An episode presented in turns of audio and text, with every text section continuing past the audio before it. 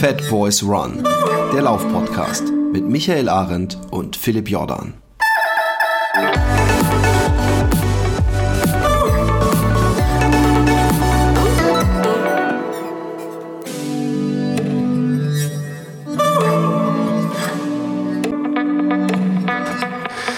So, liebe Fat Girls, liebe Fat Boys, ähm, ich bin mal wieder mit einem Interviewgast alleine hier. Und zwar habe ich mir jemanden eingeladen, ähm, der was Ultra Trailrunning angeht, glaube ich, ähm, ja, mit die meiste Erfahrung in Deutschland hat. Ich zähle jetzt einfach mal so ein paar Finishes auf. Also äh, im Prinzip ist es so, ist es der, sag ich mal, die, die Bucketlist, die eigentlich jeder Ultraläufer hat, hat, hat der Mann schon hinter sich. Und zwar Finish beim Western States 100, beim UTMB, beim Eiger Ultra Trail, den langen 330 Kilometer, glaube ich, sind's, beim äh, Tour de Jean. Viermal ja, genau. den Zut gefinisht, einmal, nee, äh, mehrfach den Zut gefinisht, ich weiß gar nicht, wie oft, einmal Vierter geworden. Äh, ja. Den Dragon's Back hast du gemacht, das ist ein, ja, ein äh, sehr langes, ähm, sehr langes Etappenrennen. Ähm, in, in, Wales. In Wales, genau, ja. Den Lavaredo Ultra, ja. Äh, du hast viermal den Transalpine Run gefinisht, einmal darunter mit, mit der Eva Sperger äh, im, im Mixteam. Du hast eine schnellere Rennsteigzeit als ich mit 5,39 und auch deine Straßenlaufzeiten sind nicht schlecht mit 34 auf 10 und 1,13 Halbmarathon, 2,36 Marathon. Ich glaube, du hast alles gemacht, was man als Ultraläufer machen möchte. Herzlich willkommen, herzlich willkommen, Carsten Drilling. Vielen Dank, Michael. Das war eine ja, tolle Einleitung und ja, ich fühle mich geehrt dabei zu da, sein heute. Das darfst du auch. Ich habe dich aber nicht, weil du so ein toller Ultraläufer bist, eingeladen. Also das natürlich auch, ja. Ähm, und ich könnte dich wahrscheinlich zu jedem dieser Läufe auch äh, einladen, weil da sind bestimmt ganz, ganz viele Geschichten, die wir von dir erfahren können. Ähm, ich habe dich aber aus einem anderen Grund eingeladen und zwar, weil so ein gewisser Trend nach Deutschland und auch nach Europa schwappt, der seinen Ursprung irgendwo im wortwörtlich Hinterland oder im, wie sagt man, ja, wortwörtlich übersetzt, ähm, äh, äh Amerikas hat. Und zwar das Konzept des Backyard Ultras. Da hast du einen Artikel vor kurzem geschrieben in der größten Schweizer Fitnesszeitschrift, in der Fit for Life, äh, eben zu dem Thema Backyards und äh, das spoiler ich schon mal voraus. Du bist auch in Zukunft Veranstalter von selber von, von einem Backyard Ultra. Und äh, da dachte ich mir, wer könnte uns besser dieses Konzept erklären und auch den, die Idee und was das Besondere ist, was, was, das, was den Reiz an dieser, an dieser Form des Laufens ausmacht, weil das muss man ganz eindeutig sagen diese Form des Wettkampfs gab es vorher noch nicht. Und was das Besondere ist, darüber reden wir heute. Also vielen Dank, dass du da bist und uns Rede und Antwort stehst. Super, ja, danke. Ja, fangen wir, fangen wir erstmal an. Habe ich bei dir irgendwas vergessen? Müssen wir über dich noch was mehr wissen als das, was ich gemacht habe, gesagt habe? Vielleicht, vielleicht sagst du mal, wo du herkommst nochmal. Du kommst auch aus der Schweiz, ne? Nein, nein, ich bin ähm, ich komme eigentlich aus Westfalen. Schweiz, ja, genau. Ja. Ich komme aber aus Westfalen, aus Brakel, ein kleines Örtchen, 30 Kilometer östlich von Paderborn. Und ähm, habe mich, bin echt durch Zufall zum Laufen gekommen. Das war 98, weil ich eine Bierwette. Ziel war Berlin-Marathon. Bin dann relativ schnell durch den hiesigen Verein dort, Nonstop Ultra Brakel, irgendwie in diesen Ultrabereich reingerutscht. Habe also im Folgejahr gleich einen 100-Kilometer-Lauf gemacht und im zweiten Jahr 24-Stunden-Lauf und bin dann irgendwie da so hängen geblieben. Und das hat mir bis jetzt auch immer Spaß gemacht. 2000 bin ich dann in die Schweiz gezogen, beruflich. Und dann ging das Ganze ein bisschen von der Straße weg und ging natürlich dann in die Berge, die es ja hier Genüge, zu Genüge gibt. Und ja, seitdem mache ich eigentlich Trailrunning, auch wenn damals noch niemand richtig davon gesprochen hat. Genau, also kann man sagen, du bist bei, was Trailrunning angeht, auf jeden Fall so mit der älteste Hase, wenn man so möchte, in Deutschland. Und du bist auch freier Mitarbeiter von Trailmagazin, von dem her sind wir dahingehend auf jeden Fall auch Kollegen, ja. Äh, genau. Dass wir beide für die Zeitung, äh, Zeitung schreiben, also fürs Trailmagazin. Und ich weiß nicht, ob du in der nächsten Aufga Ausgabe dabei bist. Ich glaube, in dieser Ausgabe hast du jetzt ausnahmsweise nichts geschrieben. Da hast du wahrscheinlich auch genug zu tun mit der Recherche für, für die Fit for Life. Aber wahrscheinlich im nächsten dann wieder dabei. Ich bin auf jeden Fall wie immer dabei. das ist ja. mittlerweile bekannt. Also von dem her wisst ihr Bescheid, wo er uns beiden findet, wenn wir mal was schreiben. Ja, ähm, sollen wir mal anfangen, einfach mal über Backyard zu. Ich meine, wir können ja, ich kann dich bestimmt noch mal einladen, dann kannst du über die ganzen Läufe äh, reden. Und ich glaube, ja. da sind unsere Hörer auch mal ganz gespannt, mal über den Western States vielleicht zu reden, ja. Oder vielleicht auch mal über den Tour de Jean. Das sind ja auch zwei Läufe, die jetzt, wo, wo, also wo es nicht so viele gibt aus Deutschland, die das schon gefinisht haben, muss man ja eindeutig sagen. Im Vergleich jetzt mhm. zu Zut. Ähm, aber wir wollen uns heute über Backyard, über das Konzept Backyard unterhalten. Ähm, wenn, wenn dich jetzt jemand fragt, deine Kinder hier, Papa, du möchtest ein Backyard Ultra äh, machen, was ist denn das genau? Was ist denn das Besondere? Wie würdest du denen das erklären? okay, ähm, ja, für mich ist das jetzt gerade wirklich ziemlich präsent, das Ganze, weil die Idee ist noch für mich ziemlich neu, dass ich das jetzt selbst vorhabe. Von daher habe ich da jetzt auch in der letzten Zeit häufiger mit Leuten drüber gesprochen und den meisten, oder ich finde, man kann es relativ gut erklären. Grundsätzlich ist es ein Ausscheidungsrennen. Und die Leute, also die Teilnehmer, die gehen zu jeder vollen Stunde gemeinsam auf eine 6,7 Kilometer lange Rundstrecke. Und wer diesen Kurs innerhalb einer Stunde absolviert hat, der darf in der Folgestunde wieder an die Startlinie kommen und nochmal starten. Und das Ganze geht eigentlich so lange, bis der Letzte übrig bleibt. Deshalb wird auch häufig der, die, die Worte Last Man Standing oder Last One Standing ähm, verwendet. Okay, ja, das so heißt, kann man es, glaube ich, in wenigen Worten erklären. Okay, das heißt, ich muss eine Runde laufen und dann habe ich wieder den Rest bis zum nächsten Start sozusagen zur mehr oder weniger freien Verfügung. Das heißt, derjenige, der schneller die Runde beendet, hat mehr Zeit. Derjenige, der sich mehr Zeit lässt, hat weniger Zeit bis zum nächsten Start. Aber die Start, also alle starten zu jeder vollen Runde immer wieder gleichzeitig auf die gleiche Runde. Genau so ist es. Und das ist auch wirklich eine der, es gibt halt ähm, einen gewissen Regelsatz hat sich so etabliert oder der wurde von äh, dem Gründer festgelegt. Und das ist auch eine Regel, dass man wirklich gemeinsam startet und es gibt da keine Ausnahme das heißt, wenn man eine halbe Minute zu spät ist, irgendwie verpennt hat oder sonst irgendwas, dann ist man disqualifiziert. Okay. Das ist ziemlich. Jetzt ist natürlich ganz krass. entscheidend, wie sieht so eine Runde aus? Also, das ist natürlich, das kann ja überall stattfinden, aber wir reden jetzt nicht von Stadionrunden, ne, sondern, also das wäre ja in einer Stunde, sage ich mal, doch relativ human, sondern wir reden ja, schon über längere Runden. Äh, Gibt es da eine vorgefertigte Länge, die genau eingehalten werden muss? Oder ist das, ist das jedem Veranstalter auch selbst überlassen und gibt es da schwierige und einfachere Backyard-Ultras? Genau, es gibt die einzige ähm, wirkliche Einschränkung oder die Regel ist, es muss die Distanz von 4,167 Meilen haben. Das sind umgerechnet 6,7 Kilometer. Okay, das ist ziemlich krumm. Das ist äh, ziemlich krumm, aber es gibt natürlich ähm, einen Grund dafür. Es ist nicht durch Zufall entstanden. Und wenn man das mit äh, 24 multipliziert, das heißt 24 Stunden, dann kommt man genau auf 100 Meilen. Und die 100 Meilen an einem Tag, das hat irgendwie so einen mythischen Charakter in Amerika. Vom, vom Western States halt auch her, ne? Zum Beispiel Western State oder, ja. Genau, das ist, ich glaube, das, das ist auf jeden Fall die Idee dahinter. Ja, oh, okay. warum man auf diese krumme Distanz kommt. Okay, also ähm, ist das schwierig und einfach. Kann man höchstens die Runde machen, indem man die Höhenmeter oder die technische Schwierigkeit der Strecke, also sage ich jetzt mal, ne, ob es jetzt wurzelig ist oder theoretisch auch über eine Straße, ist ja auch, glaube ich, denkbar, äh, ja. wie man wie man es da quasi verteilt, wobei man sagen muss, eine einfachere Strecke macht nicht den Backyard ultra einfach, weil dann geht er halt wahrscheinlich länger, oder?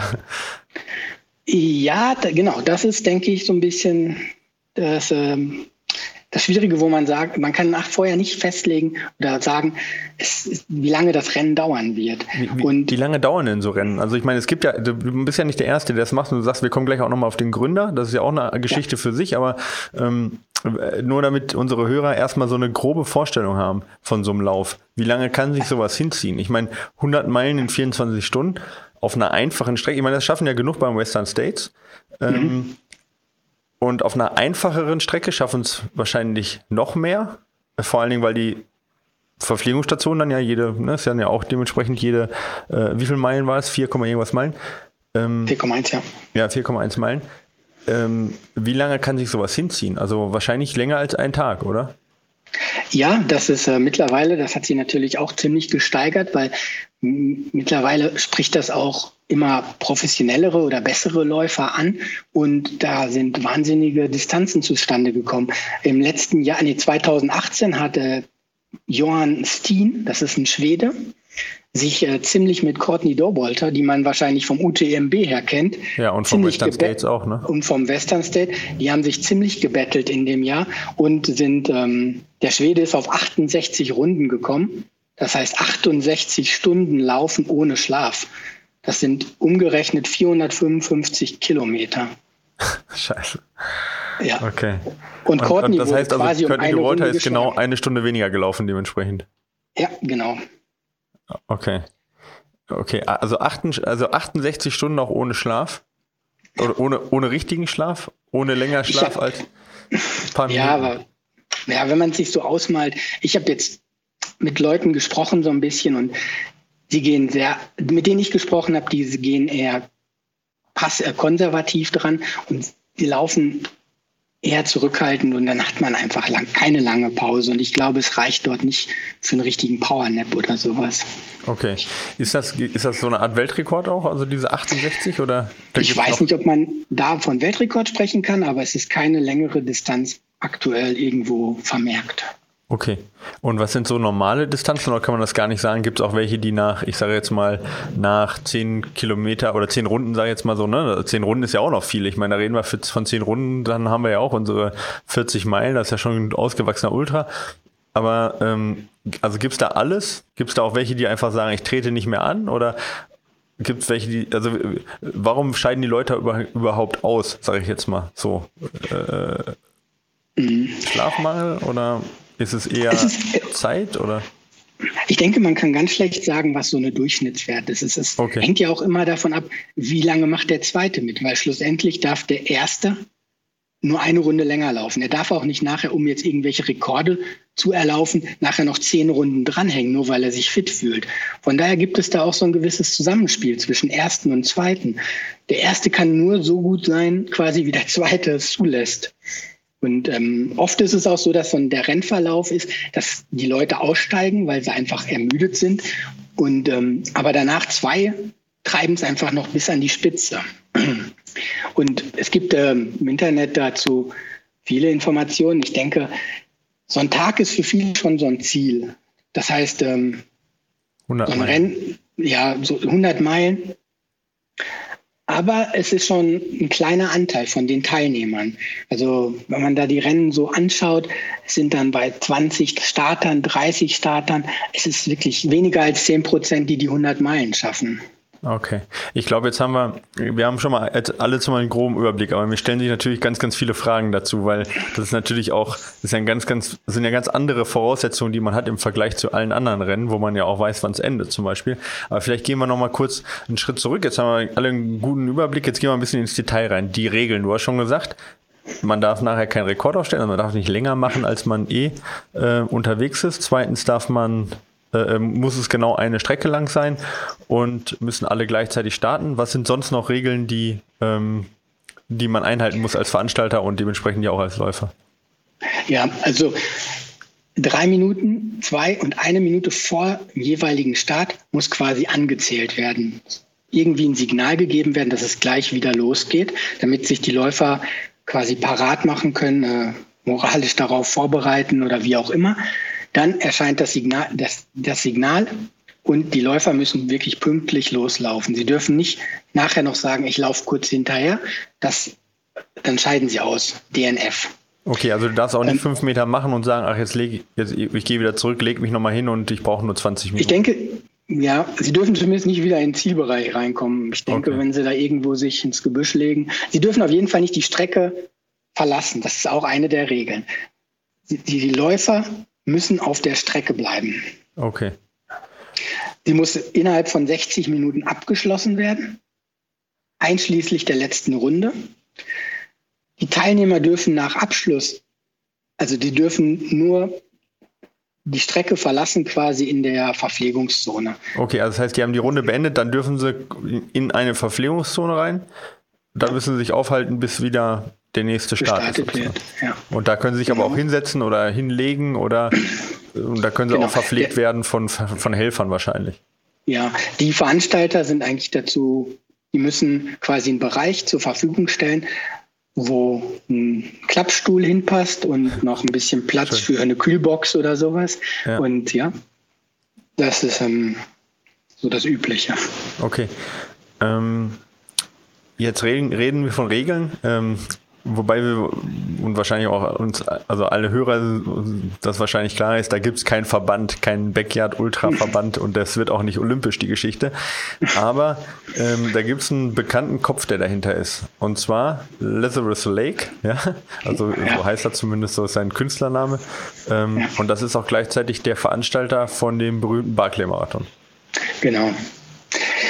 Ja, das, das ist, ein Sadist, ähm, offensichtlich. Ein, ein Sadist, ja. Gary Cantrell, der hat ähm, genau den Barclay-Marathon, kann er sich, den hat er ins Leben gerufen. Den kennen wahrscheinlich fast alle irgendwie vom Hören sagen.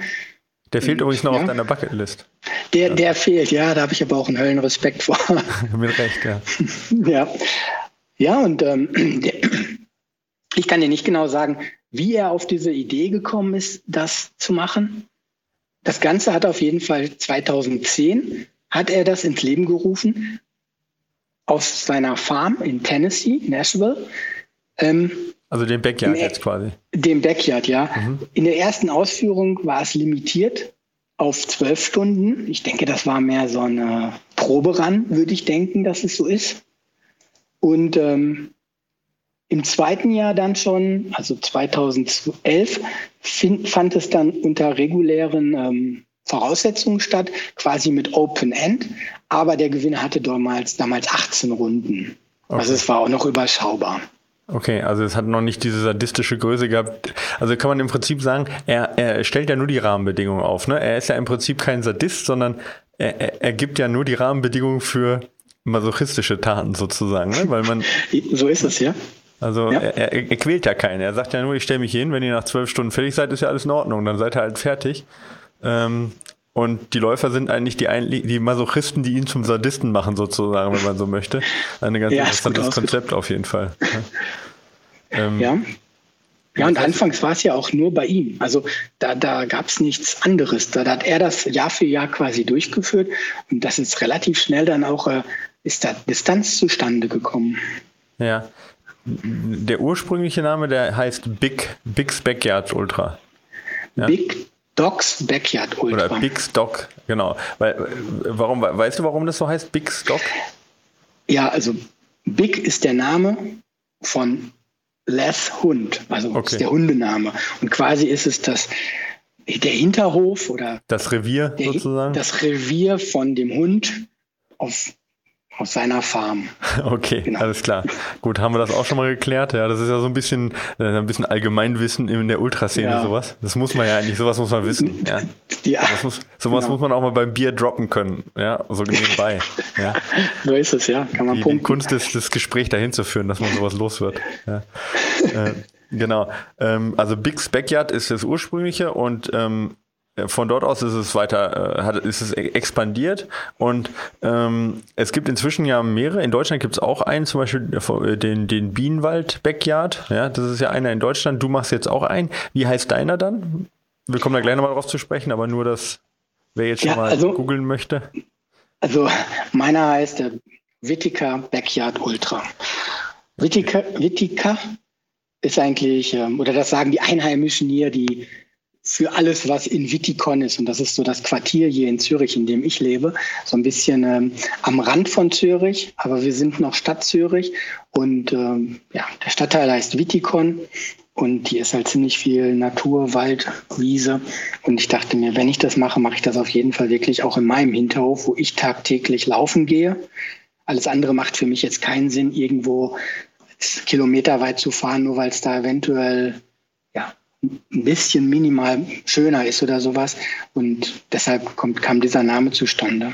Okay. Äh, wenn du, als du gesagt hast, du machst sowas, ne, dann, dann musstest du dich ja, also dir war ja so ein bisschen das Offizielle offensichtlich auch wichtig, weil du hast dich auch zertifizieren lassen sozusagen von, von Lazarus oder von seinen Schergen, sage ich jetzt mal. Ja. Wie, wie läuft das ab? Hast du den dann selber, kann man den einfach anrufen? Also der ist ja so eine, so eine bisschen mystische Person, das hat sich ja so ein bisschen gegeben jetzt, ne, dadurch, dass er auch manchmal bei Reportagen auftaucht, aber ähm, äh, hast du ihn da kontaktiert und gesagt hast, Achtung, ich will jetzt hier auch so eine sadistische Geschichte machen? Und er hat gesagt, ja, alles klar, äh, kein Problem. Äh, solange du das einhältst, ja, passt das oder wie kann, muss man sich das vorstellen? Also das Vorgehen war bei mir jetzt, ich habe als erstes habe ich halt mit dem Michael gesprochen, der den Bienenwald Backyard äh, organisiert und habe ihn einfach gefragt, wie das bei ihm war. Weil das war mir jetzt, erschien mir am einfachsten, jemanden zu, mit jemandem zu sprechen, der da ein bisschen Erfahrung hat, der das Ganze schon einmal durchgeführt hat und es wieder durchführen wird. Also, und das war ein sehr, sehr nettes Gespräch und hat mir auch unheimlich weitergeholfen. Und ähm, Daraufhin habe ich, oder ich bin schon längere Zeit in der Facebook-Gruppe vom Backyard Ultra und dort kommt man dann relativ schnell an die Adresse. Auf der Homepage ist, glaube ich, so ein Kontaktformular. Da kann man die Rahmenbedingungen, die man zur Verfügung stellt, ein, eingeben. Und ich muss sagen, erstaunlich schnell hat sich jemand aus Les Crew gemeldet. Er selbst, mit ihm hatte ich noch keinen Kontakt. Er hat jetzt in irgendeinem Post vor kurzem erwähnt, dass es jetzt jemand Neues oder eine neue Veranstaltung in der Backyard-Familie gibt. Aber sonst habe ich aktuell Kontakt mit einem ähm, Frederick aus Schweden. Okay. Ähm, du hast gesagt, du bist da in der Community drin, ne? Ähm, was sind das für Leute, die im Backyard laufen oder auch im Backyard veranstalten? Sind das alles so krasse Typen wie du, die sagen, so ein UTMB und auch so ein TDG, die haben mich nicht an die Grenze gebracht? Sind das Leute, die sagen, ich möchte cool sein, aber bin es eigentlich nicht und mache jetzt da meine zehn Runden und sag dann, ich bin Backyard mitgelaufen? Oder ähm, also äh, was treibt die Leute an, so Backyard mitzumachen? Oder ist es gemischt? Ist ja, ist ja alles dabei? Das, ich glaube schon. Ich glaube, das kann man nicht pauschalisieren. Und das mit der Grenze, auch das, ich, ich weiß nicht, ob man da wirklich seine Grenze findet. Klar, wenn man da jemanden, das Problem ist ja, man weiß es nicht. Man startet dann, aber du weißt ja nicht, was macht der Zweite. Grund, theoretisch kann das Rennen ja nach zehn Stunden theoretisch vorbei sein und dann. Also einer findet mindestens seine Grenze nicht, oder? Ja, vermutlich, ja. Aber wobei ich denke, bei diesem Rekordversuch da oder bei diesem Rekord mit 68 Runden, ich glaube, da waren beide an ihren Grenzen. Die ja, haben sich da wirklich einfach nur nichts mehr geschenkt und ist, ja. Ähm, ich habe jetzt so, bei mir die Erfahrung ist, also ich selbst habe noch keinen gemacht, muss ich sagen, aber es reizt mich natürlich sehr. Leider passt es bei mir zeitlich nicht äh, zum Bienenwald Backyard zu gehen, sonst würde ich den besuch, ihn besuchen und dort starten. Aber das gibt eine Terminüberlappung mit ähm, einer anderen Veranstaltung, die ich selbst teilnehme, beim Scenic Trail in Tessin. Ja, ein wunderschöner Lauf. Ja, genau. Dieses ja, Jahr hast, du, hast du auch schon mal den kleineren, glaube ich, gemacht, ne? Ich habe eigentlich alle Distanzen gemacht. Ah, 27, okay. ja, 54 und 113. Ja, okay. Und jetzt gibt es 160. Und ähm, ja, und deshalb ähm, habe ich noch keinen gemacht, aber ich werde bestimmt selbst auch mal an einem teilnehmen, um das äh, zu erfahren. Und für mich war auch das, der große Reiz, mich dafür äh, Tennessee natürlich zu qualifizieren. Und ähm, ich glaube aber, viele gehen da auch dran an das Rennen und sagen, ich möchte einfach mal versuchen, so lange wie möglich zu laufen. Und wenn es nach äh, 10 Stunden oder 15 Stunden zu Ende ist, ja, es ist einfach überschaubar. Du hast hier immer wieder dein Startziel an dem gleichen Ort. Du weißt, ich traue mir jetzt noch 6,7 Kilometer zu oder eben nicht. Und wenn du das ganze Unterfangen in einem richtigen Rennen probierst, dann bist du womöglich irgendwo in der hinterletzten Pampa, musst dann stundenlang warten, bis dich irgendwer zurückbringt. Ja, wenn du nicht genau weißt, dass du 100 Kilometer zum Beispiel schaffst. Von daher hat das Ganze auch jetzt so für Einsteiger oder für Leute, die ein bisschen über den Tellerrand schauen wollen, was Ultra angeht, finde ich, ist das ein gut, sehr, sehr guter Einstieg. Okay. Ich ich, mag dir jetzt mal widersprechen, okay? Ja. Weil ich, ich finde das, ich bin ja auch jetzt, sag ich mal, nicht so ein erfahrener Ultraläufer wie du, aber ich habe ja auch schon den einen oder anderen Ultra schon gefinisht, ja.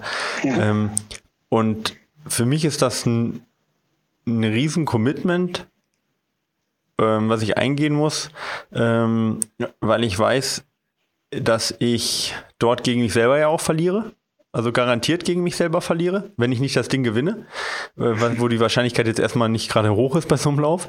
Da können wir gleich noch drauf kommen, wer, wer denn so ein Ding gewinnt. Ähm, aber für mich wäre das jetzt, für mich ist es, wenn ich das eingehen würde, würde ich gegen mich selber verlieren. So, ne? Äh, nur gegen mich selber, nicht gegen die Bedingungen oder sonst irgendwas. Weil du stehst dann ja äh, unter Umständen an der Startlinie und sagst, Nee, ich starte nicht nochmal, obwohl ich einen Schritt gehen kann. Ich kann jetzt noch einen Schritt gehen, aber ich gehe keinen mehr, weil ich glaube, ich schaffe das nicht mehr. Und wenn ich jetzt einen 100 Kilometer Lauf mache, dann kann ich runterzählen, weißt du? Dann kann ja. ich, dann weiß ich, worauf ich mich einlasse und weiß zu jeglicher Zeit, schaffe ich oder schaffe ich nicht. Ähm, und äh, wenn ich mich verletze oder meine, ich Weißt du, wenn, wenn es mir weh tut, dann sage ich, okay, die nächsten 40 Kilometer, die gehen halt nicht mehr. Es sind noch 40 Kilometer und mit dem Knie kann ich keine 40 laufen. Vernünftige Entscheidung, ich gehe raus. Und dann bin ich mit mir im Frieden, weißt du? Aber zu ja. sagen, so nah immer an die Grenze zu gehen, dass du wirklich mit hundertprozentiger Sicherheit sagen kannst, ja, also was auch immer hundertprozentige Sicherheit ist, aber diese sechs Kilometer in einer Stunde, und jetzt reden wir ja von einem, sag ich mal, humanen Lauf, sehr, sehr langsam Lauftempo oder zügigen Gehtempo. So, ne? Ich meine, hinten raus wird es kein Gehen mehr gehen, weil so schnell kann es dann doch nicht mehr gehen, aber es ist ein sehr, sehr humanes Lauftempo. Ja. Dass ich sagen kann, ich kann keine sechs Kilometer mehr in einer Stunde laufen, da müsste ich schon, da muss ich echt unfassbar krass an meine Grenze sein.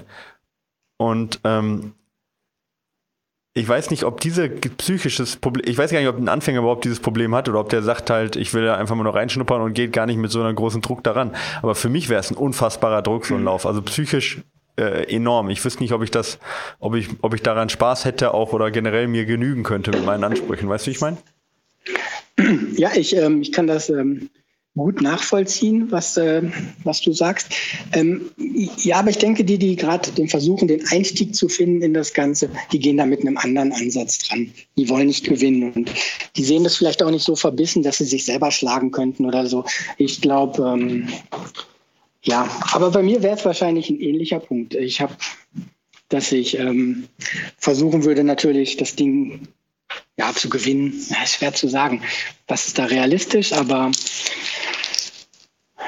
ja, der Druck ist schon enorm. Das gebe du ich verstehst, zu. Ich du verstehe, verstehst meinen Punkt, ja, ne? Also ich meine, ja. das ist ja immer wieder die neue Entscheidung, gehe ich auf diese Runde oder gehe ich nicht auf die Runde? Und du sagst ja richtig, einerseits möchtest du, dass dein, dein Nebenmann, also jetzt, wir gehen jetzt mal wirklich in dem, in, in, das Pure an diesem Lauf ist ja, findet ja wirklich vorne statt. Also der Typ, der sagt, ich versuche so weit zu laufen wie geht und geht dann, sage ich mal, mit einer gewissen Reserve nach, nach, ich sage jetzt mal, äh, 15 Stunden raus, das ist ja nicht das, was wirklich diese, diese Spitze dieses, dieses Laufes ist. Weißt du, was ich meine? Also ich meine jetzt nicht mit der, die Spitze jetzt im Sinne von Leistungsfähigkeit, sondern ich meine, was diesen Lauf im Kern ausmacht. Das ist ja eigentlich was anderes.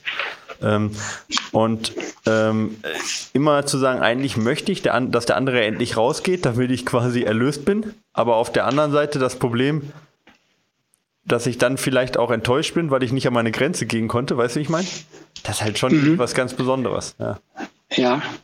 Und ähm, ich, und die Unsicherheit ist halt schlimm. Ich erinnere mich an, ich war ja früher bei der Bundeswehr und erinnere mich dran, wenn ich an einer Kaserne, also wenn, wenn man dachte, die Übung ist vorbei. Weißt du, du warst irgendwie, keine Ahnung was, 40 Stunden draußen, durchgefroren, nass, kalt, Hunger, äh, in den Bus rein, zum, äh, um dann irgendwie in die Kaserne zurückzufahren oder in die Kaserne zurückgelaufen.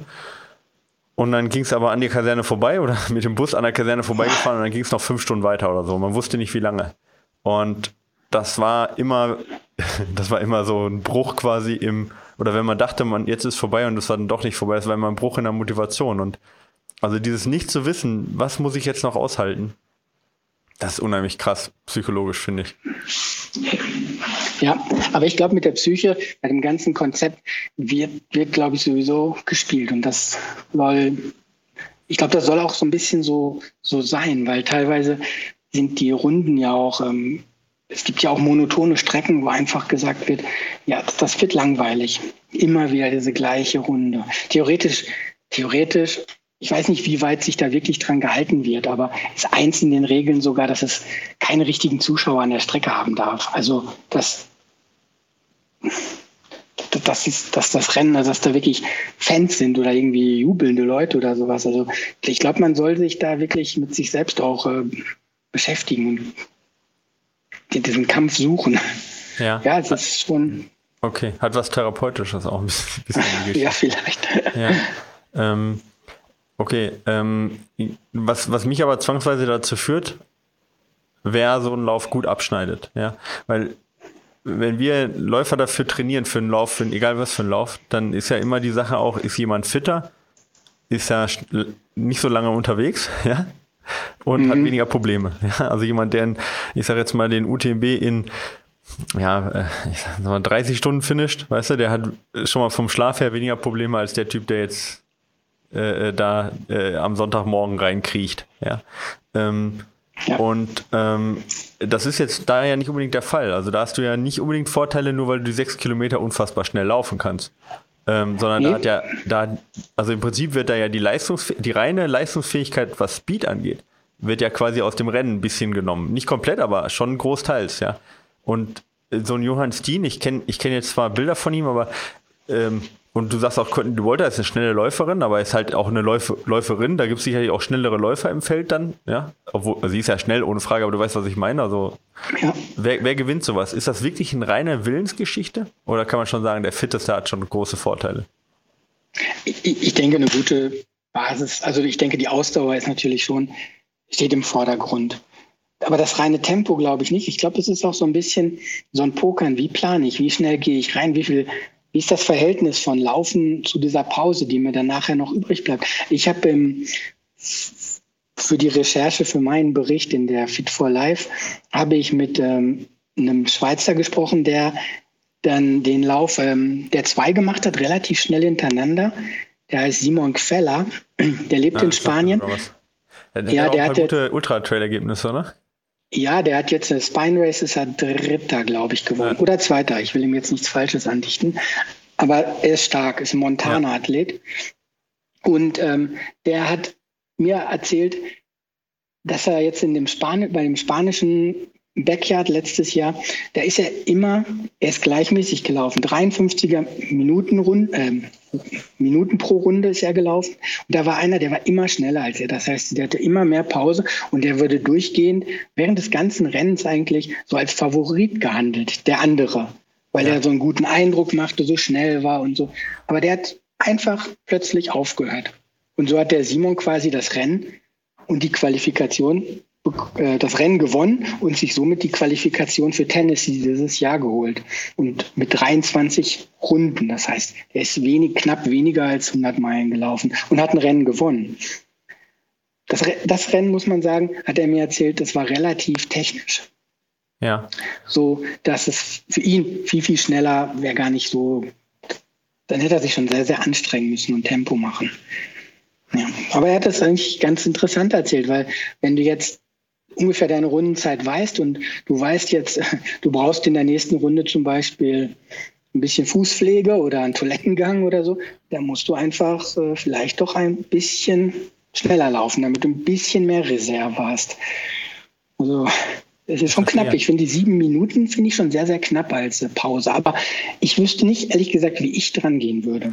Ich habe keine die Ahnung. Die Frage ist ja auch, ist mehr Pause besser? Ja, ja ich meine, genau. wenn ich jetzt, ähm, äh, es gibt ja verschiedene Untersuchungen, auch was Intervalltraining jetzt nochmal angeht. Ja, ähm, mhm. da gibt es zum Beispiel eine Untersuchung von Steven Seiler. Ich muss ja sowas immer droppen, wenn ich, wenn ich da gerade mal, ja, aber es ist interessant, weil ich mich gerade damit auseinandergesetzt habe äh, und da von ihm ein paar Studien gelesen habe. Da ähm, ging es um die optimale Intervallpausen jetzt. Natürlich eine höhere Intensität, aber was jetzt die Regeneration, die Kurzzeitregeneration angeht, vielleicht ganz interessant. Und da sollten die Läufer hatten keine Uhr und nichts und sollten sagen, wann die wieder fit sind, wann die wieder weiterlaufen sollen. Nach einer Belastung von drei Minuten, von sechs Minuten und ich glaube von, äh, ich glaube acht Minuten waren es in verschiedenen Intensitäten allerdings, aber ne, so. Und fast alle sind nach ungefähr zwei bis zweieinhalb Minuten wieder losgelaufen. Okay, dann haben gesagt, okay, jetzt fühle ich mich wieder fit. Ja. Und ähm, das ist ja eigentlich eine interessante Größe, zwei bis oder zweieinhalb Minuten. Jetzt sagst du, sieben Minuten ist natürlich deutlich länger. Aber wenn man wenn man jetzt nach, also ich übertreibe jetzt mal eine halbe Stunde Pause hat oder zumindest mal 20 Minuten, was ja bei einer einfachen Strecke durchaus machbar ist. Ich meine, sechs Kilometer in 40 Minuten ist jetzt ja auch nichts, was dich oder was mich vor einer großartigen Herausforderung stellt, auch auf einer technischen Strecke nicht, ja. Ähm, aber 20 Minuten dann halt wieder die Muskeln, ich meine, du setzt dich dann hin, die Muskeln, die werden kalt, der Körper wird kalt, ne? Weißt du, ich meine? Ja, ist ja die Frage, also, ob eine längere Pause überhaupt gut ist, ja. Genau, das, ich muss sagen, das ist auch für mich äh, so ein Punkt, da hätte ich ja, das ist für mich jedes Mal wieder schwer, wenn ich in einem Ultra bin und jetzt gerade beim UTMB oder so, da setzt man sich ja schon hin, wenn man sich verpflegt. Ist ja nicht so, dass man wie bei diesen kürzeren Ultras alles so schnell, schnell reinstopft. Und ich finde auch, es ist am Anfang gar nicht so leicht, erstmal wieder den Tritt zu finden und das alles wieder ja, locker zu kriegen. Und ja, ich habe das Gefühl, wenn du das dann jede Stunde wieder hast, das könnte ganz schön anstrengend sein. Ja, ich habe keine Ahnung, was da die richtige Strategie ist. Ja. Okay, also da gibt es aber jetzt nicht, dass man sagen kann, die Besten haben die und die Pause oder das kann man so nicht pauschalisieren. Also auch, auch jetzt äh, bei den Big Spec Yards, wo ja, sag mal, ist ja, kann man sagen, ist wahrscheinlich dadurch, dass man sich dafür ja auch qualifizieren kann, sicherlich das Kompetenz kompetitivste, sagt man das so? Ja, du weißt, was ich meine, ja. ja. ich äh, Wettkampfdichte ist am höchsten. Ähm, da kann man jetzt auch nicht sagen, dass da sich so eine Strategie schon rausgearbeitet hat. Also zumindest nicht bis zum heutigen Zeitpunkt. Ich, ich habe, muss ich sagen, da jetzt wenig recherchiert, wie genau das Verhältnis von Lauf zu ähm, Pausenzeit ist. Es wäre aber sicherlich ähm, äh, sehr interessant, das mal genauer anzuschauen, ja. Grundsätzlich ist es auch so, das ist ein Punkt, es ist die Zeitnahme, die gibt es offiziell nicht. Die ist halt, man kann es machen, muss aber nicht. In okay. Schweden wird es praktiziert, dass Zeiten genommen werden, aber grundsätzlich ist die nicht vorgeschrieben, dass man das jetzt irgendwie trackt, die Zeiten. Kann man, wie gesagt, das ist halt, ja, das okay. kann der Veranstalter so machen, wie er das gerne möchte. Und dann auch ist es wahrscheinlich schwierig, dann einfach, also müsste man die Veranstalter herantreten, ob man überhaupt diese Zeiten kriegt, das ist ja auch immer dann so eine Frage, aber. Ja, genau. Ich denke, bei manchen ist es halt, da weg, die Veranstalter verwenden ja für die Zeitnahme auch unterschiedliche Tools, unterschiedliche Anbieter. Bei manchen ist es getrackt, bei manchen nicht. Ich denke, da müsste man jetzt noch ein bisschen mehr äh, recherchieren. Mhm. Aber so ins Detail bin ich in meinem Bericht halt auch nicht gegangen, weil ich natürlich, wie das oft so äh, bei Magazinberichten ist. Man ist ja dann auch ein bisschen limitiert äh, in, der, in der Anzahl der Zeichen. Klar, und das sind, das sind auch schon sehr, sehr tiefgehende Fragen. Aber du hast gerade gesagt, der Johann Steen, der, der, der damals, also der bisher, sag ich mal, die, die, die Rekord hin oder her, aber die längste Zeit äh, zumindest mal gelaufen ist, die bekannt ist, äh, ist, äh, ist glaube ich, auch Schwede. Ja? Äh, der ist Schwede, gesagt, genau. In, in, äh, dein Kontakt, der hat auf jeden Fall auch einen schwedischen Namen gehabt. Ja? Und äh, in Schweden gibt es da auch mehrere Veranstaltungen. Ist das, erstens, ist das in Schweden größerer Sport? Also gibt es da, gibt's da Hochburgen außerhalb von Tennessee? Ja, also man kann ganz klar sagen, dass, ähm, dass es, also klar, in Amerika sind es die meisten, da kommt das Ganze her, da hat es sich irgendwie verbreitet, aber es ist auch ziemlich schnell ähm, ich, äh, nach Schweden gegangen, weil der, der John Steen, der hat 19, 2014 äh, schon den Backyard gewonnen. Ah, okay in Tennessee das erste Mal. Und ähm, ich denke, danach, die nächste Veranstaltung war dann in Irland 2016. Und dann gab es auch schon gleich zwei in Schweden. Und ja, danach ja die nächsten wieder nochmal Schweden, Schweden. Also es gibt äh, sehr viele in Schweden. Mittlerweile fast mehr offizielle Veranstaltungen als in den USA. Und in Schweden sind teilweise bis zu 200 Teilnehmer am Start. Also es hat schon relativ großen Umfang dort. Und ich habe mal im Vorfeld in der DUV-Statistik nachgeschaut. Für 2018. Also die DUV-Statistik ist die Statistik von der Deutschen Ultralaufvereinigung, nur äh, genau, die, ja. kein Begriff. Ach so, ja. Und ähm, dort waren 2018 24 Veranstaltungen gemeldet, also wo, wo Ergebnisse registriert wurden für Athleten. Und äh, 2019 waren es bereits 75. Wow, also es hat sich fast verdreifacht in einem Jahr. Und ja, das sagt einiges aus. Und ich gehe davon aus, dass das weiter anwachsen wird. Ob es weiter Faktor 3 ist, gehe ich nicht von aus, aber es wird weiter steigen. Und man muss sagen, in der DOV-Statistik erscheint man, wenn man 45 Kilometer erreicht als Läufer. Dann wird man als, also als Läufer äh, aufgenommen. Alles andere ist für die DOV halt kein Ultra. Ja, okay. Die trecken nur ähm, Ultras. Jetzt äh, der Johann Steen, der ist mir jetzt ja so, also eigentlich nie ein Begriff gewesen. Jetzt sagst du, der hat schon mal zweimal diesen, diesen Back, Big Backyard oder Big Dog äh, Backyard gewonnen. Ähm, Gibt es da inzwischen eine Szene, die sich darauf spezialisiert hat, die sagt, ich mache, weiß nicht, nur noch so welche Läufe oder ich versuche da äh, ja Rekorde zu jagen oder sonst was? Oder sagst du, das ist jetzt wie bei Courtney DeWalter eher so eine Geschichte, ich muss da mal voll an meine Grenzen drangehen und mache das einfach mal als persönliche Herausforderung? Also das ist eine einmalige Geschichte oder gibt es da welche, jetzt mal klar, Wiederholungstäter klar, aber gibt es welche, die sich darauf wirklich spezialisieren? Das, ich weiß jetzt nicht, ob es Personen gibt, die sich wirklich auf Backyard ähm, spezialisieren. Ich denke, oft sind es Läufer, die vom 24-Stunden-Lauf kommen, weil dort schon noch eine gewisse Analogie ist. Also jetzt, wenn ich bei dem John Steen gucke, er ist halt, ja, jedes, der nimmt auch regelmäßig an 24 Stunden Weltmeisterschaften teil. Okay. Und dann Backyards, das ist so sein Steckenpferd. Ja, ich stand ja mal im Guinness Buch der Rekorde für 24 Stunden äh, Wettrutschen. Ja. Wettrutschen. Ja, okay. ohne Mist. Ja. Das ist 24 Stunden, Wasserrutsche hoch und Wasserrutsche runterrutschen. Und wer in 24 Stunden die meisten Rutschkilometer schafft. Oh, ohne Mist jetzt. Ich hatte das echt ohne Scheiß. Aber das hat sich nie durchgesetzt, zumindest bei mir nicht in meiner. Ich stehe deswegen auch nicht in der DO4-Statistik, obwohl ich sehr sicher bin, dass ich länger als 42 Kilometer gerutscht bin. Oh, mhm, okay. Hat nicht gereicht. Aber ansonsten ist das nicht wirklich was für mich. Aber es ist, also ich habe da höchsten Respekt vor, von den, von den Läufern, die sich sowas äh, antun. Ähm, ich habe da gestern auch äh, mit meiner Frau, ich habe äh, gesagt, hier, ich, äh, ihr kennt euch ja auch und habe gesagt, ich mhm. nehme Carsten übrigens auf. Ähm, und äh, ähm, habe das so erzählt und dann sagte sie, ja, das wäre doch auch mal was für sich, dich. Und da habe ich gesagt, naja, das Problem ist, ähm, ich habe keine Ahnung, wie, wie lange ich danach ausfalle, weil wenn das Ding halt 68 Stunden dauert, ich meine, also mal abgesehen, ob ich das jetzt schaffe oder nicht, ja, aber du kannst da hingehen und jetzt nach zwölf Stunden Schluss und du sagst, hey, übermorgen gehe ich wieder laufen, aber es kann dich auch einfach mal eine Woche kosten, ja. Weil wenn du, wenn du dreieinhalb Tage nicht schläfst und, weiß nicht, 250 Kilometer, ich weiß, ich habe es nicht ausgerechnet, aber äh, ich sag mal, 300 Kilometer läufst, wie gesagt, mal ab, abgesehen, ob ich mir das zutrauen würde oder nicht. Aber das ist ja echt so eine, so eine Spanne, die dich erwarten kann. Ähm, das ist nicht wirklich vorhersehbar und dann auch für, ein, für einen Profiläufer also nicht mich, sondern eben Courtney DeWalter und Co., ja auch schwer in die Jahresplanung reinzubringen, ohne dass man sich unter Umständen komplett fürs Jahr abschießt. Ja, das ist so. Also ich, ähm, das sehe ich, das sehe ich genauso. Das ähm, ist, ähm, die, die Strecken, da würde ich gerne nochmal drauf eingehen. Wir haben jetzt die Streckenlänge. Du hast gesagt, es gibt welche, die sind durchaus in Spanien kompliziert. Es gibt welche, die sind ein bisschen einfacher. Ähm, wie, wie sehen denn so, kann man so eine Art Durchschnittsstrecke sagen? Oder ist das, ist das eher, also äh, völlig unterschiedliche, völlig unterschiedliche, ähm, äh, äh, also kann man da gar nicht so eine, Durchschnittsstrecke sagen? Oder ist das schon immer so, dass, es, dass man da sagen kann, im Schnitt ist das eine Mischung aus?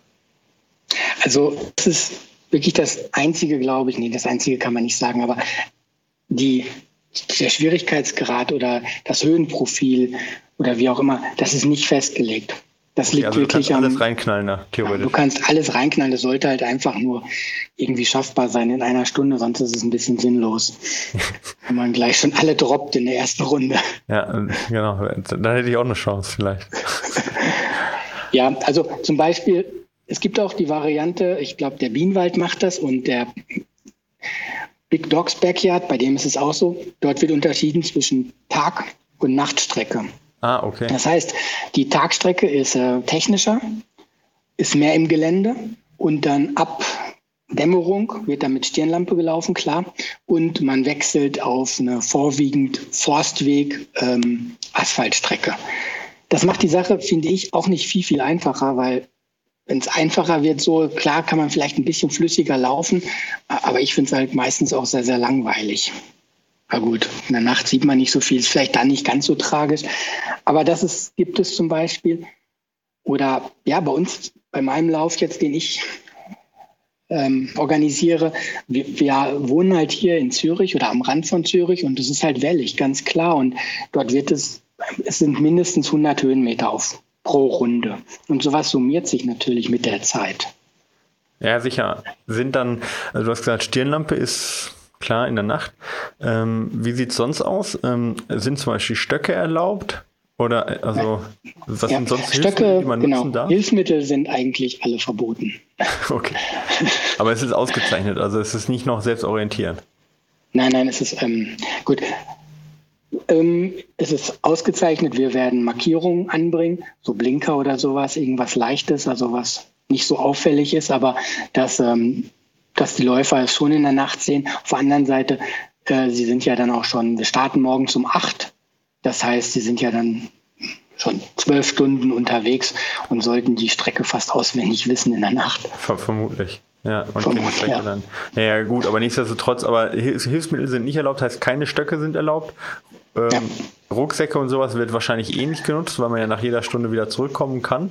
Ja, ja da habe ich auch nichts zu gefunden, wirklich jetzt. Im Reglement steht nichts zu Rucksäcken. Ich denke, das ist erlaubt, weil es gibt Fotos von ähm, Maggie Gürtel, heißt die, glaube ich. Die hat ja. letztes Jahr den Backyard in Tennessee gewonnen, als erste ja. Frau des, den Großen, das Finale gewonnen. Und dort gibt es Bilder zwischendurch, wo sie einen Rucksack trägt. Okay. Ja, interessant, dass sie da trotzdem dann gewonnen hat oder vielleicht gerade deswegen. Ähm, sich gegenseitig helfen ist auch wahrscheinlich nicht erlaubt, aber gibt es dann so welche Gruppen, die sich bilden? Vermutlich, oder? Oder gibt es da sogar Teams, die sagen, okay, wir laufen das Ganze im Team und unterstützen uns? Oder ist das denke, auch nicht da erlaubt wie beim, wie beim jetzt beim, beim Dings, beim äh, äh, äh, ähm, äh, beim Barclay okay. ja so, die müssen dann in gegenteilige Richtungen teilweise laufen am letzten Runde und so, ne? Nee, das ist jetzt hier nicht. Also ich gehe davon aus, dass da jetzt ich gehe davon aus, dass die Leute da schon gemeinsam laufen. Also nicht natürlich alle gemeinsam, muss ja jeder irgendwie sein ähm, Tempo finden, was für ihn am besten passt, aber da werden sich, denke ich, Gruppen bilden und ich glaube auch nicht, dass das so mit Augen auskratzen ist, das Ganze. Also hoffe ich, dass, das, dass ich da kein schlechtes Gewissen haben muss, dass okay. die Leute sich da killen. Also es, es hat, hat ja, so hart wie das ist, aber es hat natürlich schon irgendwo noch einen gewissen Fun-Faktor, auch wenn es keinen Spaß macht. Ja, genau. Also ich, ich, ich sehe das so. Für ja, mich als Veranstalter. Als Veranstalter, glaube ich, ist es einfacher. ähm, äh, ein, ein, du hast vorhin ein bisschen angesprochen, für wen es ist. Wir können gleich nochmal drauf hingehen, aber wenn du dich jetzt darauf vorbereitest oder du natürlich als Veranstalter, du wirst sicherlich auch gefragt dann, ähm, was würdest du für Tipps geben? Wie kann man sich da am besten darauf vorbereiten, wenn man sagt, ich möchte da auch wirklich an meine, also ich gehe jetzt mal davon aus, an meine Grenzen, wo auch immer die ist, gehen. Ähm, mhm. Was würdest du sagen, was sind so die Anforderungen, die man vielleicht im Training schon mal trainieren kann und wie kann man es vielleicht trainieren? Ja, also ich, wenn ich jetzt, also ich gehe davon aus, wenn jetzt jemand ganz normal oder ganz normal ist man vielleicht sowieso nicht, aber so Ultraläufer, mit denen wir uns halt oft äh, unterhalten und so, die alle gut im Training sind, dass die schon eine relativ gute Basis für das Ganze natürlich mitbringen. Und wenn man jetzt vorhat, einen 100-Meiler zum Beispiel zu machen, trainiert für ein UTMB oder sowas, ich denke, die Basis ist dann auf jeden Fall, die ist perfekt. Weil ich, ich würde jetzt für mich, wenn ich ans Rennen gehe, ich würde jetzt auch nicht viel, viel weiter planen als 100 Meilen, weil, äh, 100 Kilometer, weil alles, ach Quatsch, 100 Meilen. Alles andere ist für mich jetzt irgendwie auch unvorstellbar. Erstmal. Das kann man dann sehen, wenn es soweit ist. Aber für mich denke ich, so der Trainingsplan oder das Training für einen 100-Meiler ist, glaube ich, sehr, sehr gut und das passt bestimmt. Wenn ich jetzt selbst das machen würde, ich glaube, ich würde versuchen, mit ein, zwei Freunden mal sowas für mich selbst zu machen vielleicht sechs Stunden limitiert, vielleicht acht Stunden, je nachdem. Einfach damit man mal diesen Lauf-Pause-Rhythmus ein bisschen simulieren kann. Klar ist der vielleicht unterschiedlich, dass sich das Ganze ein bisschen anders verhält, wenn man dann am zweiten Tag ist als ganz am Anfang. Aber so hat man vielleicht schon mal ein gewisses Gefühl dafür, wie sich das so ungefähr anfühlt. Ganz genau ins Detail das zu trainieren, ich finde, das ist so spezifisch. Ja, ich, ich ich glaube, da gibt es keine Lösung. Vielleicht wäre das ja was ähm, für Michael Arendt Training, dafür Trainingspläne zu erstellen. Ja, ich, ich, also viel Spaß, wie ich das daran hätte. Ich befürchte, dass es äh, aus rein geschäftlicher Sinn, aus rein geschäftlichen Sinn wird das ein Minusgeschäft. Aber wenn genug Nachfrage da ist, das ist ja immer meistens das Problem. Ne? Wir haben tolle, es gibt so viele tolle Wettkämpfe, wofür wir gerne ja. auch Trainingspläne schreiben. Aber es ist dann immer eine Frage auch, äh, ob sich, also ob sich das dann immer lohnt. Man muss ja auch mal darauf ein bisschen achten. Aber es ist auf jeden Fall ein interessantes Konzept. Das muss man sich mal auf jeden Fall en Detail angucken. Aber wenn ich jetzt, äh, okay, also ähm, jetzt habe ich mich dazu entschlossen. Ähm, und jetzt geht es natürlich auch ein bisschen an die Geschichte, wie, wie bereite ich mich da konkret drauf vor. Das heißt, was würdest du sagen, was braucht man unbedingt, worauf sollte man achten? Braucht man Ersatzschuhe? Äh, äh, braucht man irgendwie, muss man sich um Ernährung noch extra kümmern, dass man jemand hat, der was einem was Warmes kocht? Braucht man eine Crew? Äh, wie sieht es aus, wenn es regnet? Sollte man da ein Auto haben? Also was ist so das Übliche, um so eine Organisation durchzuziehen? Mhm. Ähm also als Läufer oder als, als Veranstalter? Als Läufer. Ja, also die meisten werden wahrscheinlich eher Läufer sein als Veranstalter. Ja, genau. Also ich, das mit den Schuhen zum Beispiel, das ist bestimmt interessant, aber ich finde, genau dort ist es ja, ist es nirgendwo einfacher als bei einem Backyard. Du hast da deine, nach jeder Stunde kommst du wieder durch ein Startziel und du kannst die Schuhe quasi wechseln, wenn es wirklich nötig ist. Ich finde, wenn man beim UTMB ist, dann hast du da dreimal deine Dropback, dann musst du da deinen Schuh haben und dann kannst du nur dort wechseln. Du bist fast ein bisschen gezwungen. Mache ich es jetzt oder mache ich es nicht? Aber bei einem Backyard hast du quasi jede Stunde wieder diese, kannst du diese Entscheidung treffen. Von daher finde ich das Schuhproblem würde ich jetzt nicht am Anfang treffen. Ich würde mir Schuhe parat stellen, aber ich würde nicht sagen, ich wechsle nach 50 Kilometer zum Beispiel. Aber es macht auf jeden Fall Sinn, mal zwei, drei unterschiedliche Schuhe vielleicht zu haben. Ja, ich, also meine Erfahrung zeigt, das macht, ja, das macht Sinn. Genau. Ja. Das tut gut, wenn man mal wieder in den frischen Schuh reinkommt und auch frische Socken anziehen kann. Ich, ich finde, das ist ein gutes Gefühl einfach, auch wenn sich das dann schnell wieder legt, aber es ist erstmal ein gutes Gefühl. Wie sieht es aus mit Ernährung? Ich meine, beim UTMB, klar, da haben wir auch nicht unbedingt alle sechs Kilometer eine perfekte Ernährung, aber wir haben zumindest mal ähm, Stationen, wo ja auch warmes Essen äh, angeboten genau. wird. Ähm, also du jetzt als Veranstalter, bietet ihr auch was Warmes an oder muss sich da zum Beispiel dann jeder selber drum kümmern? So, das hat zum, ich mein, also jemand, der jetzt 24 Stunden unterwegs ist, da sind halt, ist so eine Portion Nudeln schon mal ganz gut. Ja. Mhm. Das ist so, wir, also ist unser, unser Plan aktuell, da sind wir aber noch am Abklärungen machen. Wir wollen das Ganze, das Startzielgelände sieht wird wahrscheinlich und allergrößter Wahrscheinlichkeit bei uns am Tennisclub im Hau stattfinden, in Wittikon. Und dort ist äh, neben den ganzen Tennisanlagen noch ein Restaurant. Und ähm, ich möchte gerne, also mein Ziel ist es eigentlich, den Wirt oder den Koch dort ähm, dazu zu bringen, oder der wird, sieht eigentlich auch sehr gut aus aktuell, dass der quasi für uns kocht. Das heißt, okay, das heißt also, ich kann schon mal vorbestellen und sagen, ich laufe noch schnell eine Runde, ich brauche in 45 Minuten brauche ich was Warmes sozusagen. Ja, ja. ja, mehr oder weniger. Ich denke, unser, wir können natürlich jetzt nicht, wir wollen in unserem Startgeld, was wir erstmal so festgelegt haben, wollen wir quasi einmal am Tag eine warme Mahlzeit ähm, inklusiv haben für den Läufer. Der wird nicht eine ganze Portion irgendwas dann essen können. Das ist uns klar, dass man nicht in sieben Minuten eine Portion Risotto sich reinstopft und dann mit vollem Magen wieder das auf die Runde geht. Dann Aber, unterwegs futtern. ja, vielleicht. Aber ich denke, dass die meisten vermutlich mit einer Crew am Start sind, mit mhm. einem Betreuer und der kann sich dann darum kümmern. Wir werden jetzt separat da, wo unser Eckchen da in dem Tennisgelände ist, eine Mikrowelle platzieren oder zwei auch, dass die Leute das Essen vielleicht dann nochmal warm machen können, okay, falls es dann kalt geworden ist. Ja. Genau. Mikrowelle ist wahrscheinlich auch ganz gut für die Kürze der Zeit dann. ja, genau. Ja, und wir haben vor halt jeden Tag, also bei uns beginnt das Rennen ja am Samstagmorgen, am Freitagabend mit einer jetzt in Anführungsstrichen Pasta-Party. Das heißt nicht, dass es Pasta gibt aktuell, aber irgendwie sowas. Und zum Kennenlernen und Startnummernausgabe.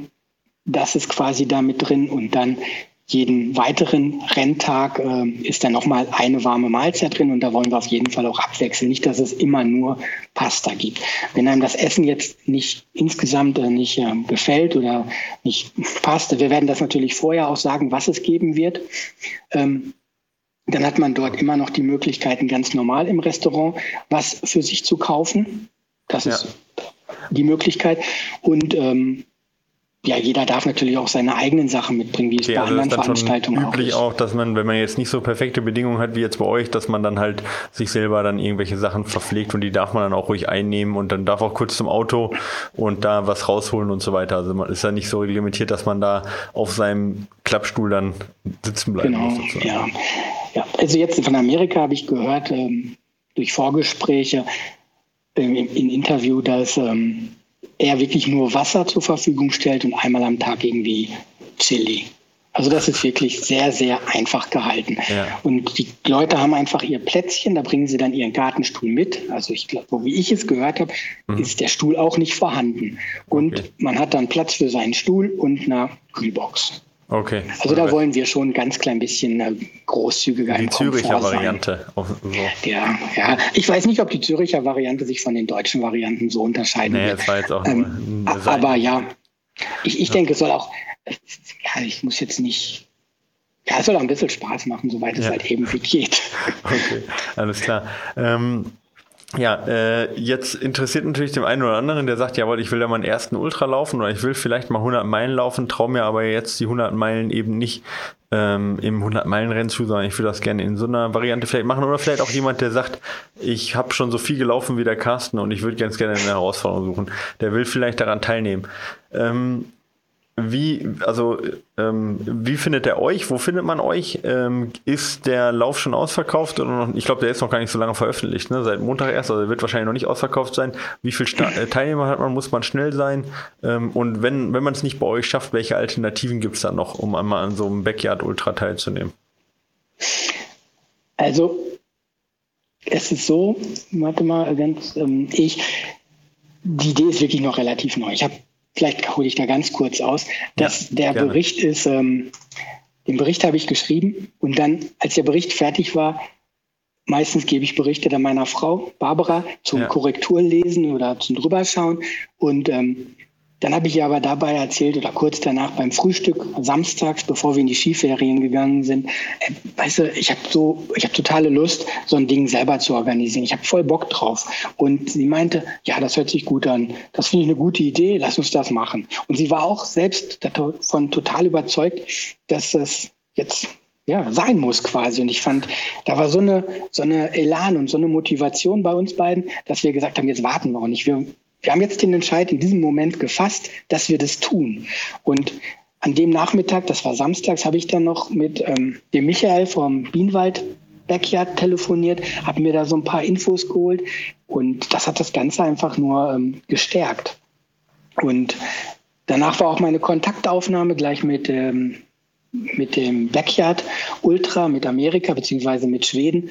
Und das hörte sich auch einfach an, dass ich da noch die Möglichkeit bekomme, als Qualifikationsrennen für Tennessee zu also das agieren. heißt, wer bei dir gewinnt, ist auch automatisch qualifiziert? Nein, das ist leider nicht so, okay. weil ähm, da gibt es zwei Kategorien von diesen Qualifikationsrennen. Das eine sind halt Golden Tickets. Dort gewinnt quasi der, der, der dort gewinnt, der hat ja. einen garantierten Startplatz. Und dann gibt es noch eine Affiliate Races heißen die. Äh, das sind quasi, da gibt es noch so einen gewissen Pool. Sagen wir mal, ähm, Les lädt zehn Leute ein, wo er Bock drauf hat, zum Beispiel Courtney Dorwalter oder so, die muss sich natürlich nicht qualifizieren. Ja, okay. Dann gibt es 32 Golden Tickets und dann wird noch aufgefüllt bis ich glaube, dieses Jahr sind es 72 oder 80 Teilnehmer. Ich glaube 72. Mhm. Das heißt, es hat noch 30 freie Plätze, aber es gibt mittlerweile, sagen wir mal, 60 Rennen. Das heißt, ja. es geht über die Leistung.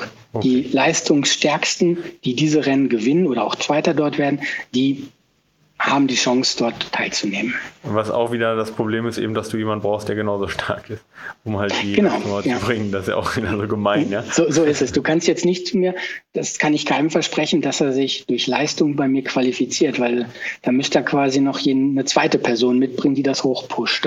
Ja, ja, genau. Ähm, sich okay. darauf verlassen, dass dies dann auch tut. Ja, genau. Ja.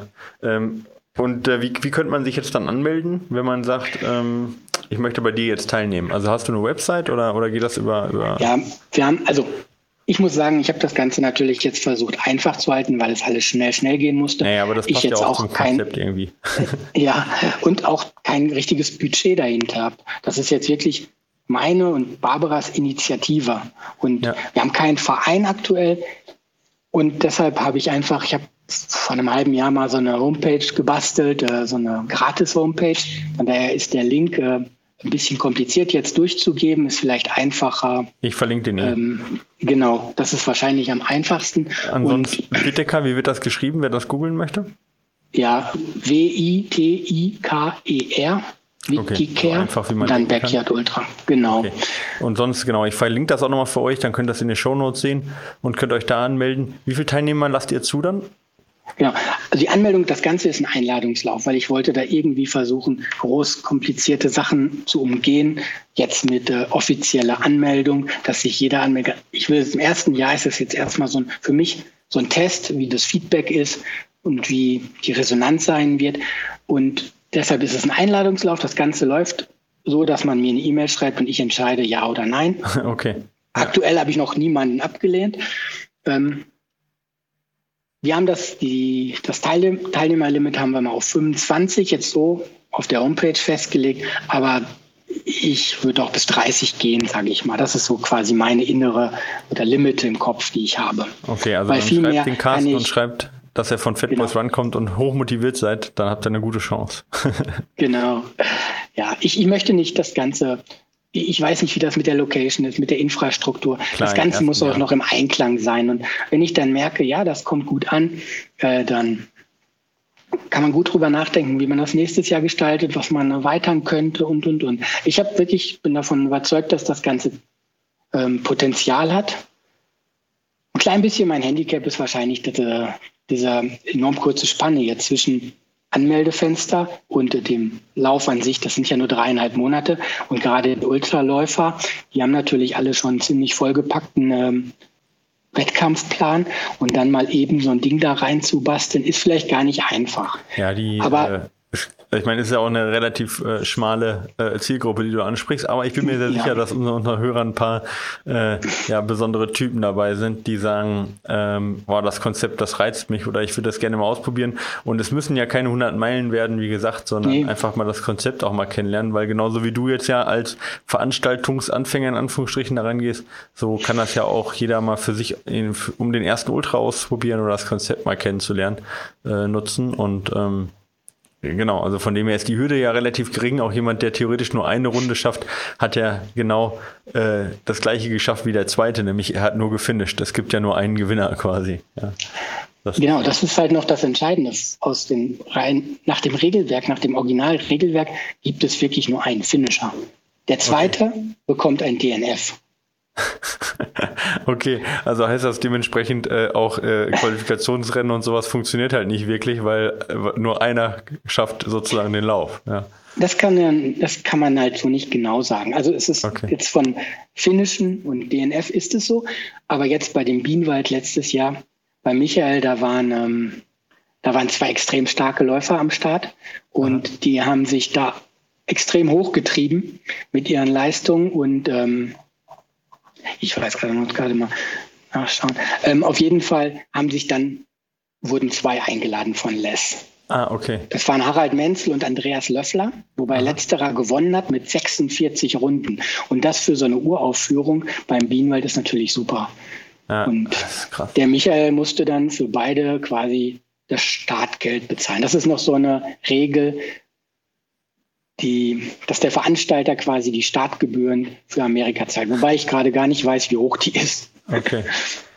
Ja, spannend, auf jeden Fall spannendes Konzept, was sich lohnt, in den nächsten Jahren ähm, weiter zu beobachten, was wahrscheinlich oder vielleicht auch weiter anwächst und was auch den Laufsport in gewisser Weise halt ähm, revolutioniert, weil eben diese Geschichte der Schnellere gewinnt, äh, in dem Moment halt so gut wie ausgeschaltet ist und weil, was ja sonst immer beim Laufen immer entscheidend ist, ne? wer ist der Schnellere, wer ist der Schnellere, das ist der erste Wettkampf. Ähm, selbst beim 24-Stunden-Lauf ist es ja so, der Schnellere gewinnt. Ähm, in dem Fall zum ersten Mal ein Laufkonzept, ein Laufwettkampfkonzept, wo nicht der Schnellere gewinnt oder der Schnellste gewinnt, sondern der, ja, genau. der am längsten durchhält sozusagen. Ja. ja. mit dem längsten Atem, der ausdauerndste, wie auch immer, ja. Es ist allen Dingen, es bleibt, glaube ich, durchgehend spannend. Also Spannend ist halt auch so eine Sache. Die Leute sind sieben Kilometer oder 6,7 Kilometer im Wald. Also viel für Zuschauer ist es vielleicht gar nicht so richtig spannend, aber für ja, irgendwo dann doch, wann scheidet wer aus und warum und weshalb. Keiner kann, glaube ich, mehr als eine Runde nachher planen, wenn man in einem gewissen Stadium von dem Rennen ist. Und ja, ich bin sehr, sehr gespannt, wie das äh, bei uns, bei uns dann so wird. Ja, ich, ich bin auch gespannt. Ich, ich werde es auf jeden Fall verfolgen. Ähm, Carsten, ich danke dir erstmal, dass du uns die, die äh, wichtigsten äh, Antworten erstmal gegeben hast. Ähm, äh, dadurch, dass es jetzt ja noch ein recht neues Konzept ist, ähm, gibt es da halt äh, sicherlich noch ganz viele News in den nächsten Jahren. Ähm, ja. Genau, ich verlinke auf jeden Fall mal äh, Bigs äh, Backyard Ultra und guck mal, dass ich ein paar Videos auch finde. Ich habe nämlich ein paar, oder auch es gab einen Artikel von Courtney DeWalter selbst, den versuche ich auch nochmal zu finden und zu verlinken, wie sie darüber mhm. geschrieben hat. Das war eine sehr emotionale Artikel, den sie geschrieben hat, eben auch diese Koexistenz zwischen ihr und diesem Johann Steen ähm, unter dem Motto, ähm, äh, ähm, ich, ich existiere quasi nur noch hier äh, mit meiner ja. Exzellenz, weil er, weil er auch noch da ist, so ungefähr. Und das war eigentlich sehr emotional und sehr, ja, ja, vielleicht auch philosophisch geschrieben und fand ich sehr cool. Verlinke ich auch nochmal. Genau, Whittaker ähm, Backyard verlinke ich natürlich auch und dann könnt ihr nachschauen. Und ähm, ja, wenn sonst noch irgendwelche Fragen gibt, haut sie in die Kommentare rein. Ja, dann, äh, wenn ich es nicht weiter weiß, frage ich äh, den Carsten und der kann es bestimmt beantworten. Carsten, ähm, habe ich was vergessen? Was müssen wir, was müssen noch unsere Hörer wissen zu dem Thema? Ähm, ja, eigentlich, ich glaube wirklich, wir haben über das meiste gesprochen. Mir fällt jetzt gerade wenig ein. Ich bin aktuell, vielleicht kann ich das noch aus Eigenwerbung sagen, ein bisschen natürlich auch noch auf der Suche ähm, nach ein, zwei Sponsoren, die mich unterstützen, weil äh, möchte den Leuten natürlich auch irgendwas bieten. Ideal keine Ahnung, Startnummern und so weiter. Weil aktuell haben wir uns bei dem Budget oder bei dem Startgeld, was wir festgelegt haben, einfach ein bisschen orientiert, was in Deutschland verlangt wird. Aber ich habe wirklich noch keine Ahnung, was wirklich an Kosten hier in der Schweiz auf mich äh, zukommen. Aber wie gesagt, es ist alles äh, aktuell noch, oder nicht noch, es bleibt auch so. Wir wollen keinen Gewinn machen bei dem Ganzen. Es soll einfach ein Lauf wirklich für Läufer sein und es soll Spaß machen, solange es irgendwie geht. Perfekt. Und ja, ich freue mich drauf und Danke, also wenn ihr, dabei gewesen zu sein. Wenn ihr meint, ihr könnt den Cast unterstützen und sagt, äh, das passt eigentlich genauso zu dem Credo, was ich auch habe, eben an die Grenzen rangehen, die persönlichen Grenzen ausweiten und ich würde da diese Idee unterstützen und äh, dann Genau, sprecht den Carsten an, unterstützt die ganze Geschichte. Ich finde sowas immer ganz cool, auch wenn wir, wir hatten hier schon die Veranstalter vom Köln-Marathon und so weiter, Riesengeschichten, aber auch von so welchen Sachen, auch von so verrückten Ideen lebt im Prinzip unser Sport. Und ja, müssen wir auf jeden Fall fördern. Von dem her schönen Dank, dass du da warst und ähm, ja, alles Gute. Was steht für dich dieses Jahr an? Ja, ich habe, ähm, muss sagen, für mich ist das nächste Ziel, nächste größere Ziel ist halt dann zwei Wochen nach meiner eigenen Veranstaltung der Scenic Trail im Tessin, der 100-Meiler, genau, wie ich vorhin ja. schon mal erwähnt habe. Das ist ähm, ja erstmal mein Sommerhighlight, sage ich mal. Und als Vorbereitung werde ich bestimmt beim Liechtenstein-Marathon sein. Ob ich laufe, weiß ich noch nicht. Die letzten zwei Jahre habe ich dort immer den Schlussläufer gemacht. Das hat mir auch einen riesen Spaß gemacht, muss ich sagen. Und ein bisschen abgebaut, äh, beziehungsweise abmarkiert. Und aktuell habe ich noch eine Bewerbung für so ein etwas längeres Rennen in Griechenland, wo ah, okay. heute Nacht eigentlich die Bekanntgabe ist, ob ich dabei bin oder nicht. Dann wünsche ich dir da viel Glück. Sehen wir uns in Chamonix? Das, äh, ich hoffe dort irgendwie zu sein, ja. Also okay. ob ich dort laufe, weiß ich gerade noch nicht. Ich habe mich nirgendwo beworben oder so. Das okay. habe ich dieses Jahr mal ganz ja. gelassen, so ich, mit dem Bewerbung ich auch nicht, aber Ich wollte nicht hin und wir haben jetzt doch wieder gebucht. dieses Jahr auch ah, okay. wieder UTMB. Ja, es hilft nichts irgendwie, man muss da hin, es hilft nichts. Entweder ja, TAR oder toll. UTMB, was anderes kann man Anfang September nicht machen als, als Ultraläufer. Ähm, ja. kann, man kann sich nicht entziehen, dieses so. Jahr ist nochmal UTMB dran. Carsten, ich danke dir, ich wünsche dir alles Gute, viel Glück für die Auslosung und für deine Rennen. Und ähm, ja, ich glaube, wir laden dich nochmal ein zum, zu dem einen oder anderen Rennen. Gerade Tour de Jean und Western States, das sind natürlich Läufe, die mich halt auch echt mal brennend interessieren. Ja, gerne. Und du hast ja ein paar richtig geile Projekte auch gemacht in, äh, äh, in England, ja? Oder war doch in England? Zumindest, ja, ich war beim ersten Mal beim ähm, Paddy Buckley Round letzte, vor zwei Jahren mittlerweile war ich dabei, aber haben wir damals nicht geschafft. Ja, ja genau. Aber, aber Benny hat es ja jetzt mittlerweile gefinisht, ja. Ja, genau. Aber ich, da haben wir, glaube ich, auch noch genug zu reden, was so die ganz krassen Wettkämpfe angeht, mal abgesehen vom Backyard. Ich wünsche dir alles ja. Gute. Und ja, an euch, wie gesagt, schreibt, schreibt äh, eure Fragen in die Kommentare rein. Und ähm, ja, vielen Dank fürs Zuhören. Dir danke fürs Dasein. Macht's gut. Ciao. Vielen Dank, Micha. Ciao.